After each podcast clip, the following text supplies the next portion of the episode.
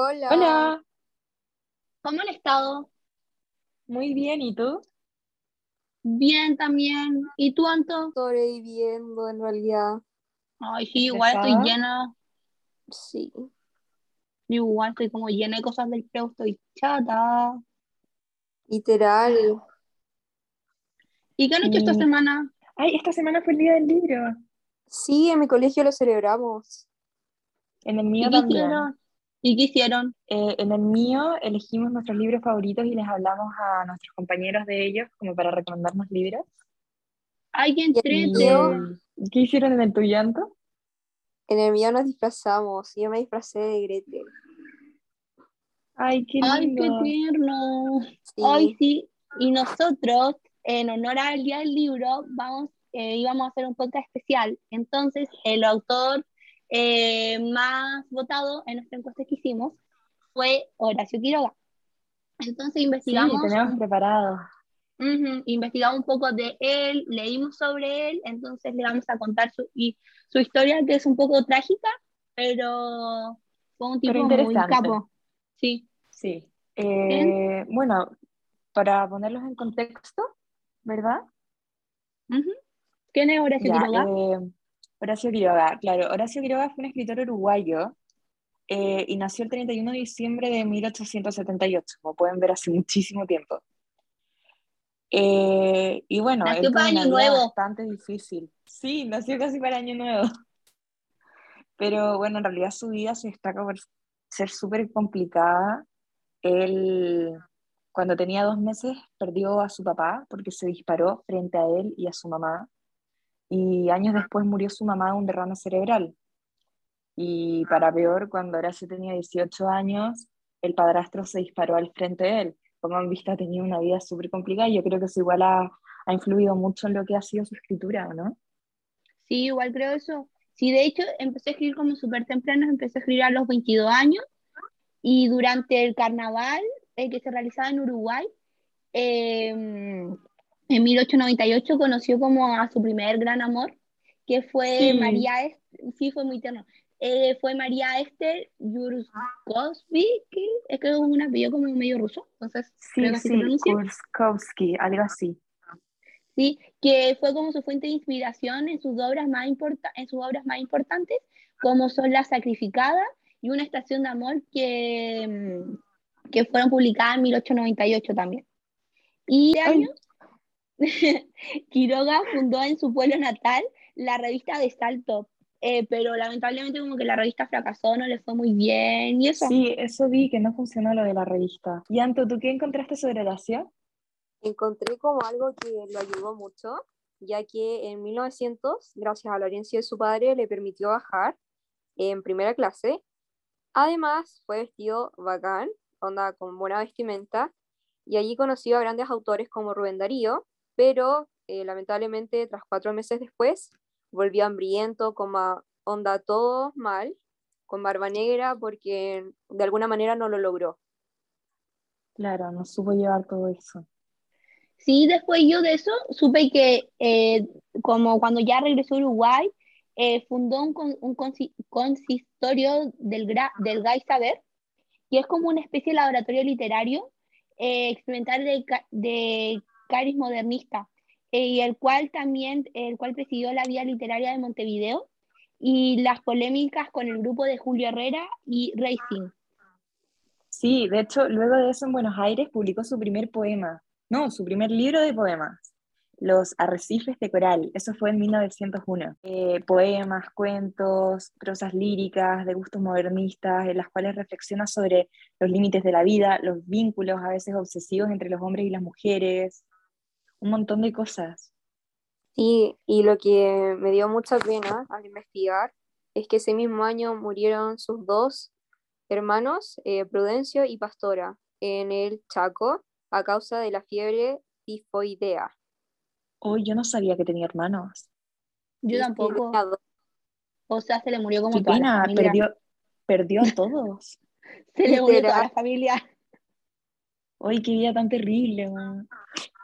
Sí, para peor, eh, para que cachen que su vida fue muy dramática, eh, su amigo Fernando Ferrando eh, murió a las manos de, de Horacio Quiroga, ya que él estaba limpiando su arma y lamentablemente estaba cargada, entonces em, fue detenido, obviamente, y finalmente fue puesto a libertad tras comprobar que fue accidentalmente esto, entonces ahí él pudo salir de la cárcel.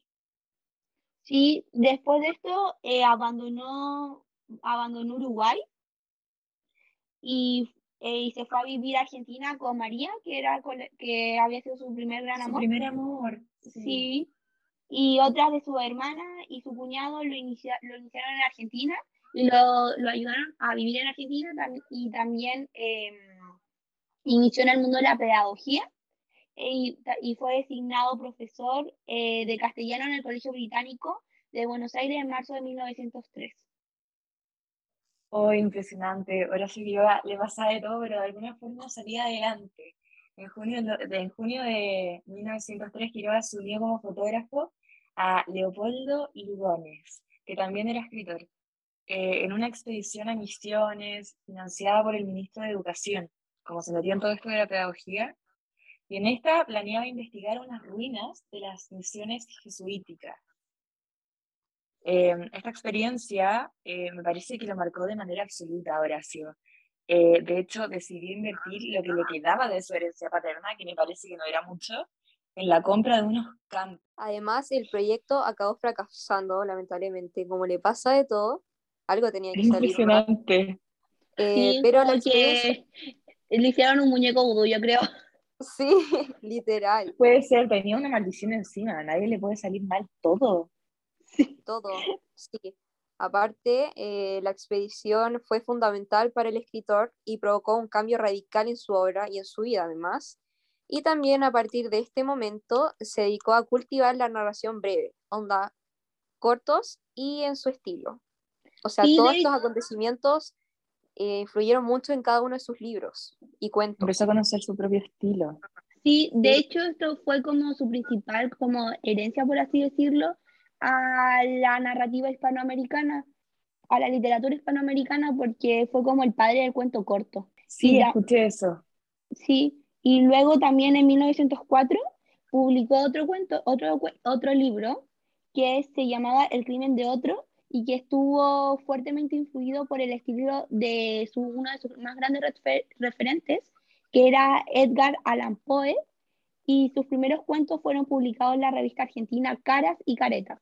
Al año siguiente eh, decidió volver a la selva y, y, este viaje dio por resultado una novela breve que se llamaba Los Perseguidos, en la, en la cual igualmente se reflejaba el viaje a la selva junto a Leopoldo y posteriormente compró una chacra sobre la orilla del, eh, sobre la orilla del río Alto Paraná, en Argentina también, y en 1908 se trasladó, eh, se trasladó oficialmente a esta como parcela que compró. Y este mismo año publicó su novela más extensa, que se llamaba Historias de un amor turbio, y se, radicó, y se radicó en la provincia de Misiones, donde se enamoró de una de sus alumnas. Uh. oh, qué hey. Oh, acá ya se acabó María, entonces.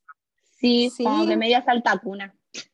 Oh, y me parece que consiguió convencer a sus padres, no solo que permitieran el matrimonio, sino que vivieran, que se fueran juntos a la selva, ¿o no? Sí, por eso lo entendí. Yo no oh, y lo peor de todo, en 1911 nació su hija. ¿Cómo se van a la selva? Egle Quiroga. No sé, vivir en la selva llena de insectos yo no podría. Yo tampoco, onda. Sin internet. Bueno, que en esta época nadie tenía internet, pero igual, no sé, como. No. Aunque en esa época era distinto, pero. Pero es que es como medio ermitaño. No hay comodidades. No, y es medio ermitaño, o sea, ¿con quién habláis aparte como de tu pareja? No sé.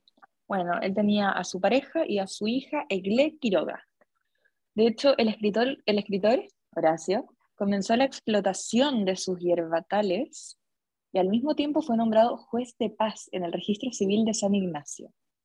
y al año siguiente nació, sí, al año siguiente nació su hijo menor, Darío, tuvo otro hijo. Sí, y también creo que se ocupó de él personalmente, eh, de la educación de sus hijos, se educó a sus propios hijos como en la casa prácticamente, donde vivían en la selva. Claro, adaptó todas las necesidades.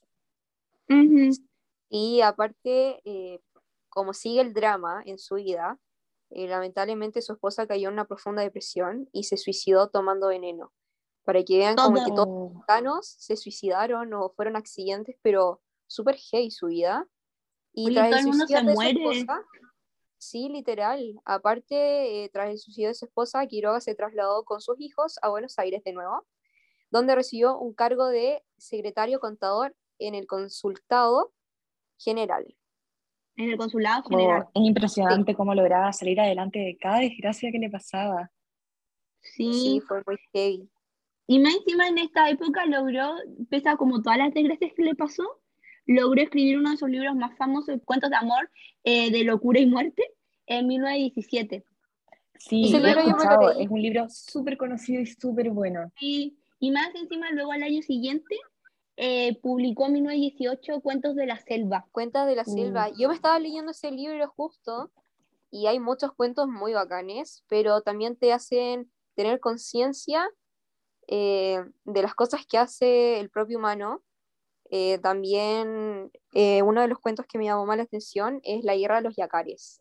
No sé si lo conocen. Sí, sí, yo me leí ese libro y, y tematiza un hecho que ocurre en el mundo, que es la guerra entre los hombres y los animales de una manera extraordinaria. En realidad es como el tema central para mí de lo que yo he entendido del texto paréntesis, mientras, como para colocar en contexto a quienes nos estén escuchando, eh, que sepan que quizás no hayan leído este cuento, o sea, porque eh, hay que explicarlo un poco.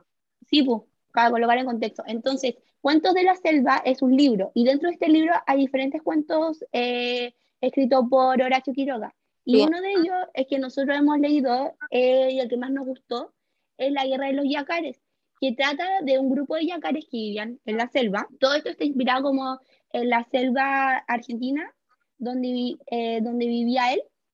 Entonces, eh, aquí había un grupo de yacares, más de mil, que vivían muy tranquilos y contentos en un río muy grande y en un país desierto, a donde ningún hombre había llegado antes. Y mientras un día dormían, empezaron a escuchar un ruido muy fuerte y esto los hizo despertar y se asustaron y de pronto vieron un buque y aunque no se explica en el texto bien el por qué apareció, eh, el por qué pasa por el río, se puede asumir que es más que nada por motivos comerciales.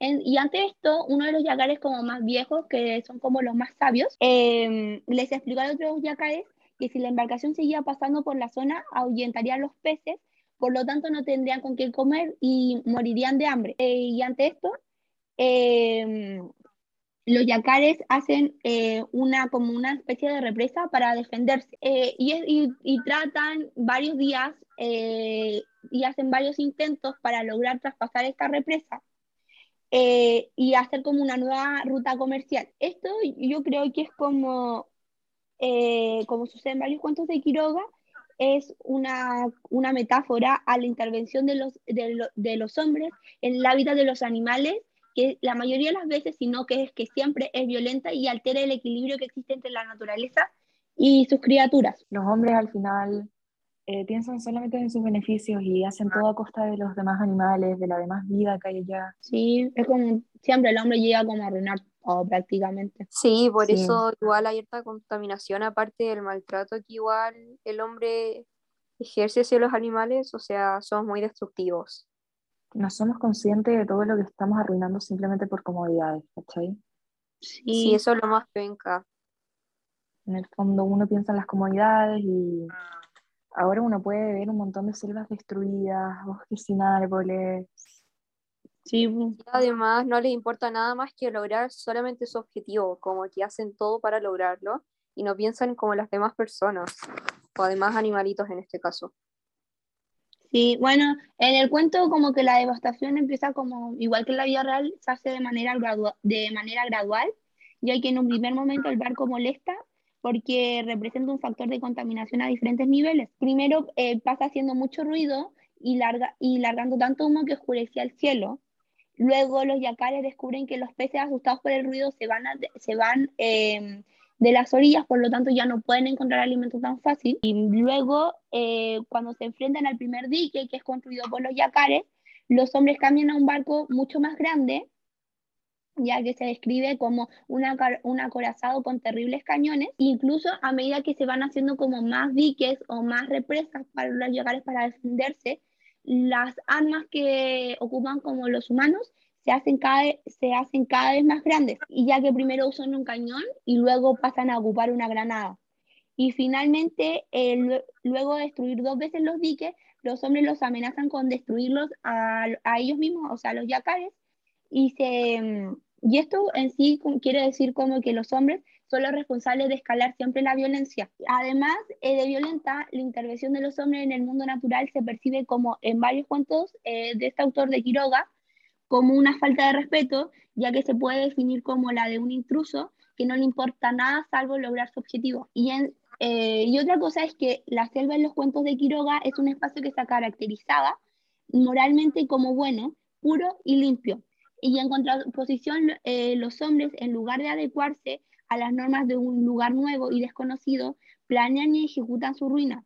Y esta actitud irrespetuosa aparece exagerada, exagerada cuando los hombres se burlan de los yacares luego de construir su dique. Sí, es súper interesante que aunque el título menciona la palabra guerra, los animales no hablan sobre un enfrentamiento bélico.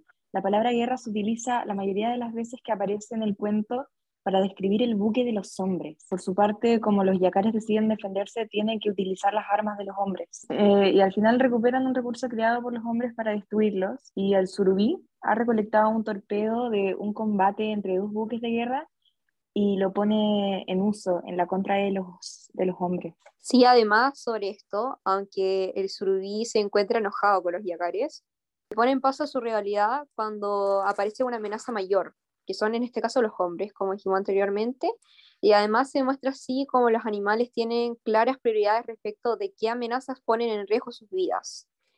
Además, cuando no se encuentran frente a un peligro mayor, eh, los desafíos y las agresiones entre los distintos seres vivos de la selva eh, conforman un ecosistema equilibrado y en tensión. Sí, luego de destruir el acorazado, los yacares no quisieron comer a ningún hombre, aunque bien lo merecían. ¿Ustedes creen que los hombres no se los hubieran comido a ellos? Yo, creo, que los hombres se hubieran hecho Bueno, por tratarse, sí, por tratarse de un cuento infantil, no, es sorprendente el enfoque moral del cuento. De hecho, eh, el enfoque es moral porque los comportamientos de los personajes son juzgados en función del bien y del mal.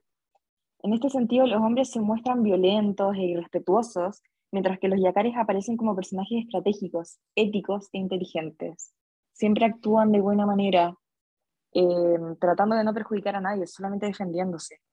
Sí, en sí yo creo que Horacio Quiroga, como que en este cuento, trata de decir de que al final los hombres son los que provocan sus propios males, porque los animales no querían guerra, lo único que querían era que los dejaran tranquilos viviendo su vida, que pudieran alimentarse y todo, y el ser humano ante la ambición y prefiere colocar como lo económico primero, ya que quería hacer una, se puede dar a entender que querían hacer una ruta comercial prefiere destruir la naturaleza por tener más plata, por, por ser como más ostentoso y al final como el ser por un bien para ellos simplemente. Sí, e-, egoísta más que nada. al final el ser humano. egoísta. Aparte, es un acto de egoísmo. Sí, además que no solamente ocurrió con los animales, como que ocurrió con los árboles y todo ese tipo de cosas donde el humano interviene en la naturaleza haciendo cosas que le hacen mal. No sé si me doy a entender. Sí, y es súper interesante que como que igual ahora ese grado como que se adelanta su tiempo porque trata de, muestra como un problema que hoy en día es como súper eh, habitual que pase. Ya es, cosa, es cosa de ver como el Amazonas como lo tienen, por la tala de árboles, eh, donde los animales ya no tienen como mucho donde vivir. Lo peor de todo es que ahora todo lo que dice se nota un montón y se ha grabado demasiado y el ser humano todavía no toma conciencia de eso.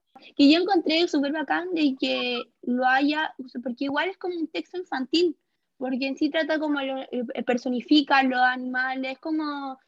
y es súper bacán que toque como un tema tan profundo de una manera que, se, que lo puedan entender como igual como toda la edad, porque tampoco es un cuento tan difícil de entender.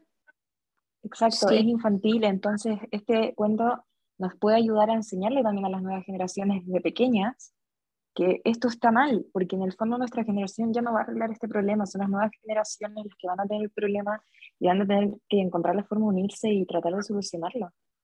Y no solamente de las futuras generaciones, de nosotros como somos adolescentes, intentar empezar a cambiar el mundo, porque no dejémoslo como para, está bien dejarlo para futuras generaciones, pero empezar desde ya, porque ya Claro, hay, Sí, igual de que igual no, esto nos puede dejar como una enseñanza, por así decirlo, que al contrario lo- los animales, pese a que estén como enojados entre sí, es co- e igual eh, se unen ante cuando tienen una amenaza que los amenace, valga la redundancia, a todos, como el surubí, de que pese a que no le caía bien, los yacares igual se unió a ellos para luchar contra los humanos. En cambio, los humanos tienen como los seres, nosotros, yo encuentro que tenemos tanto a veces resentimiento que, prefie- que preferimos, co- eh, antes de unirnos a una persona por un bien mayor, preferimos que pasen las cosas malas a que podamos ser como compañerismo co- eh,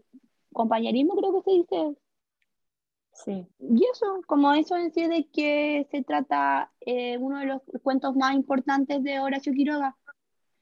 sí me gusta usted- el hecho de que Horacio eh, Quiroga tome estos temas y los vuelva infantiles, o sea, los suaviza mucho, pero está bien que se empiece a hablar de esto ya de pequeños y esté este colegio, en el, en el colegio no hace leer estos tipos de libros, y encuentro que está genial porque de alguna manera nos hace concientizar eh, las cosas que hacemos y a no, no cometer los mismos errores que otras personas. Entonces lo Así encuentro es. eso, eh. Sí, Igual- Además que son cuentos, son cuentos súper interesantes, entonces si tú los lees y reflexionas de ellos, yo creo que jamás se te va a olvidar la enseñanza que te dejan. Sí, la lectura Sí. se vuelve mejor, se vuelve más como, puedes seguir leyendo, no es como algo fome o algo aburrido. Entonces, como se hace más divertido si uno va concientizando y se pone en el lugar o se mete en el libro. Sí, por eso nosotros ahora lo invitamos a quienes nos estén escuchando de leerlo, porque es un cuento súper interesante, o sea, en sí el cuento de la selva está compuesto por varios libros y son todos súper interesantes y tocan temas muy eh, que te hacen muy entretenidos, que te hacen reflexionar y de una manera muy amena, eh, no difícil de entender, entonces ojalá lo lean. Así Sí. es, hay muchos cuentos para leerse. Y Sí, además de eso, son cuentos cortos, onda, no, no duráis más de 20 minutos en leerlo. Son muy cortitos y aparte te dejan con una buena enseñanza. Y uno no pierde nada con leer algo que te deja una enseñanza. Así que eso, chicos. sí, así que léalo. Pasando del tema de este cuento, eh, Horacio también tuvo una obra teatral. ¿La sacrificás Sí. o no?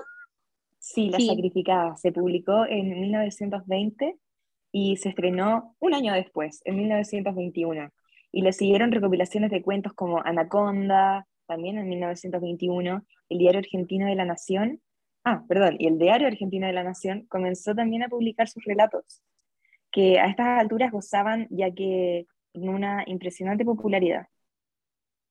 Y luego, en 1921, apareció Anaconda, como ya dijo la Sari, y el, y el desierto en 1924, también La gallina de Goya, que es un libro muy bueno y que lo Muy recomiendo bueno. leer. Muy, muy bueno. Es de terror, así que si a las personas que les gusta el suspenso eh, y ese tipo de trama, se los recomiendo un montón.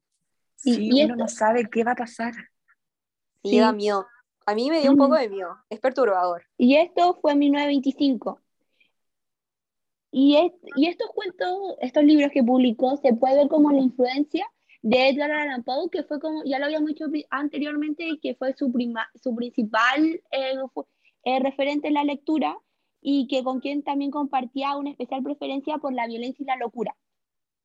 El escritor se dedicó también a la crítica cinematográfica, teniendo a su cargo la sección correspondiente a la revista Atlántida, El Hogar y La Nación. Regresó por un tiempo luego de esto a Misiones y ahí se construyó una barca y con ella regresó a Buenos Aires de nuevo. De nuevo.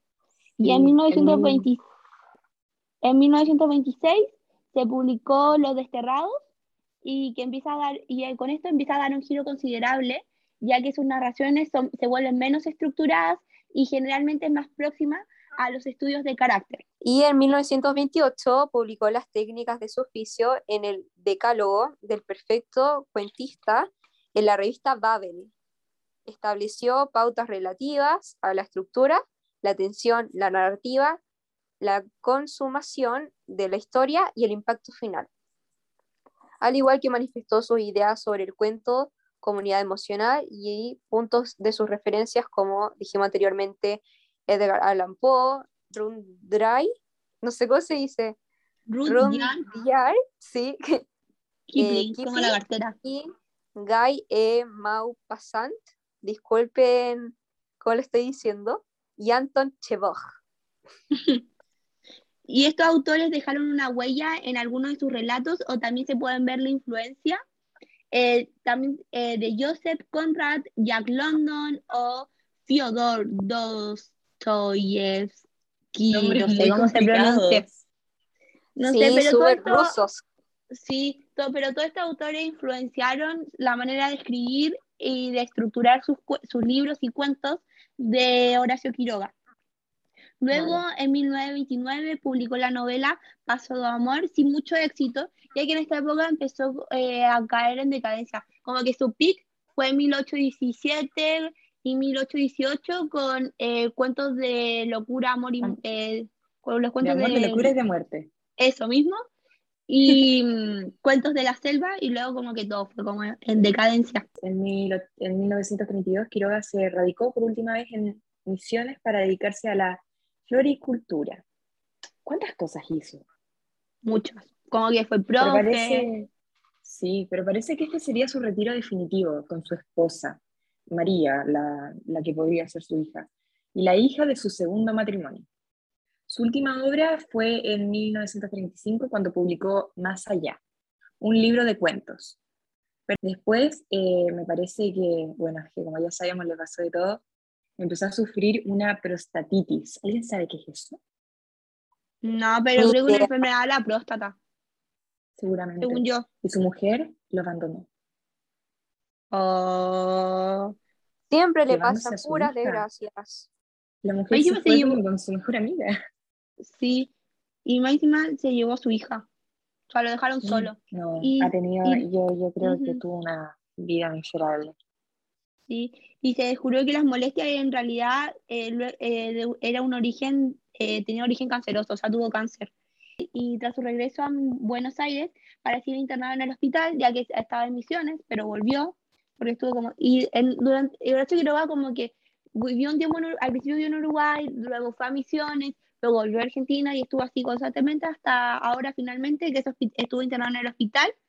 Y ante el diagnóstico, el 19 de febrero de 1937, eh, que ya era cáncer y en esa época, si ven, hoy en día las personas se mueren de cáncer, ahí era peor aún, es una sentencia de muerte, eh, bebió y, y, prefirió, antes del dolor, que yo creo, prefirió eh, beberse un vaso de cianuro que lo, que lo mató pocos minutos después.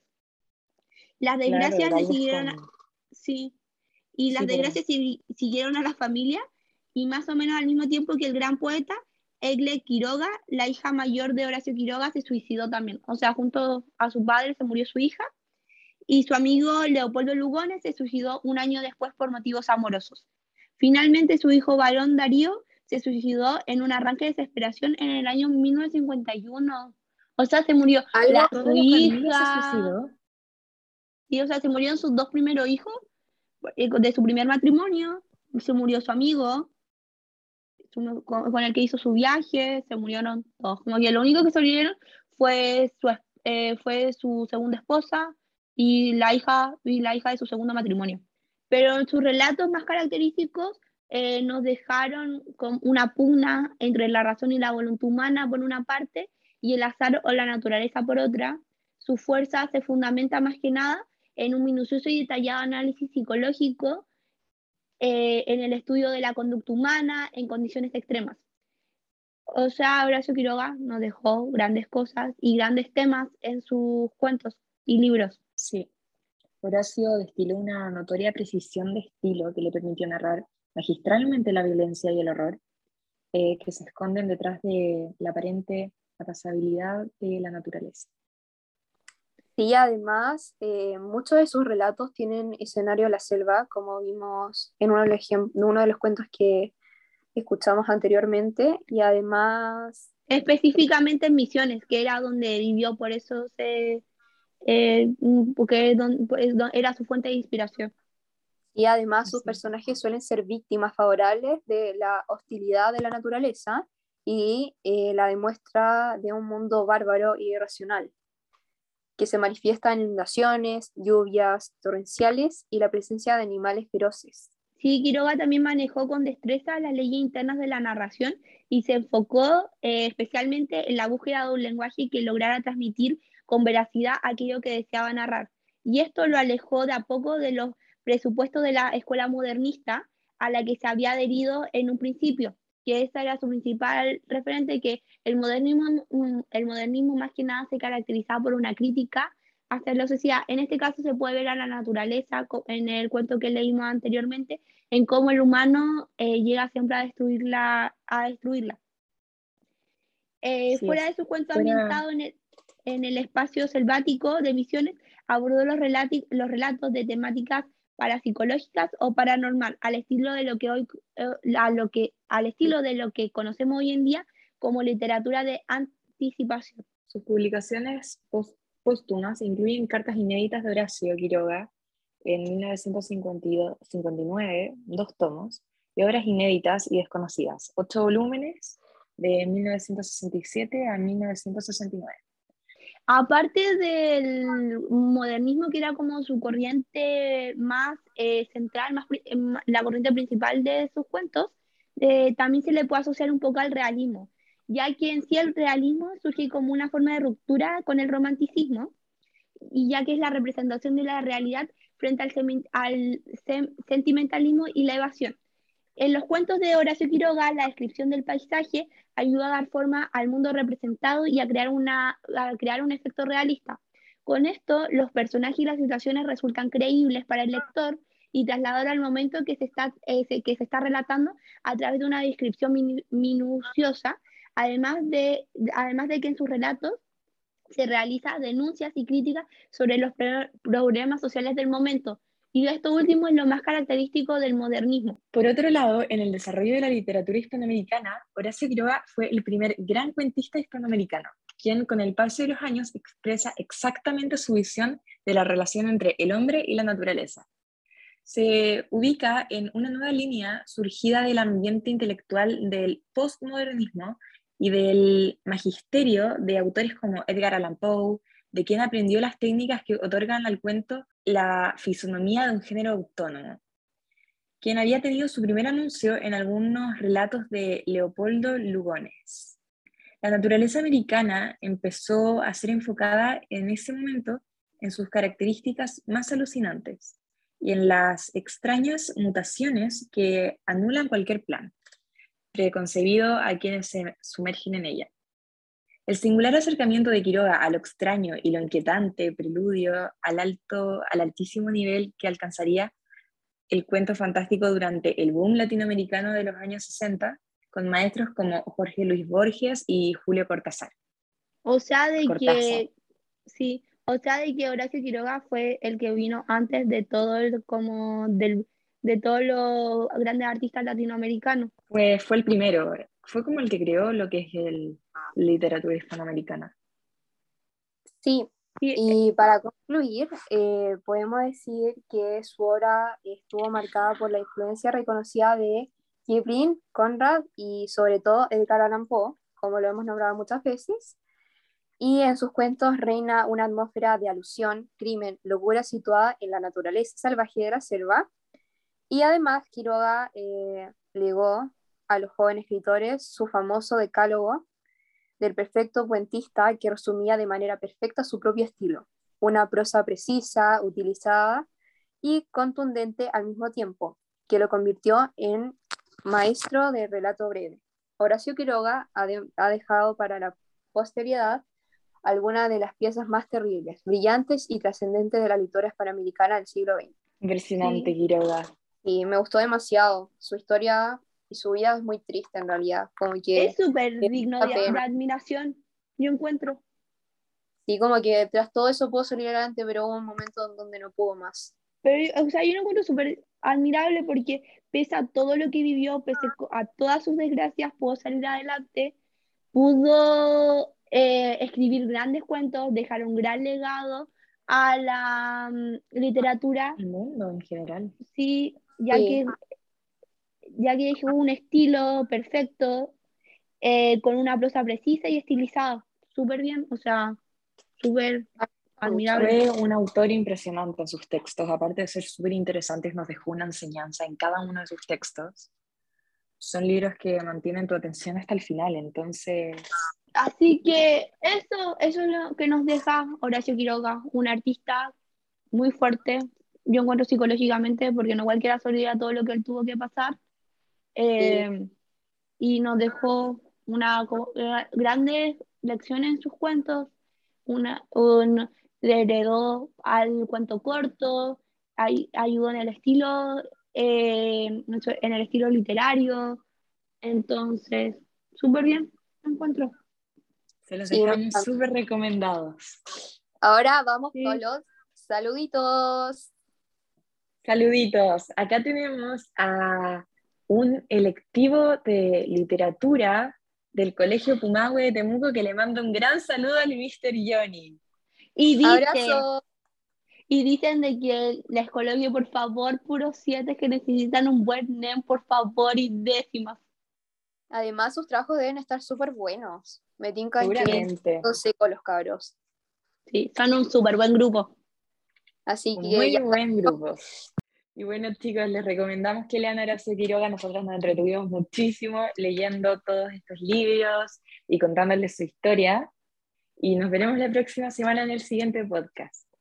sí, chao chicos. Chao, Chao. chicos. Chao, chicas. Chao. uh. Guau, Guau, guau, guau,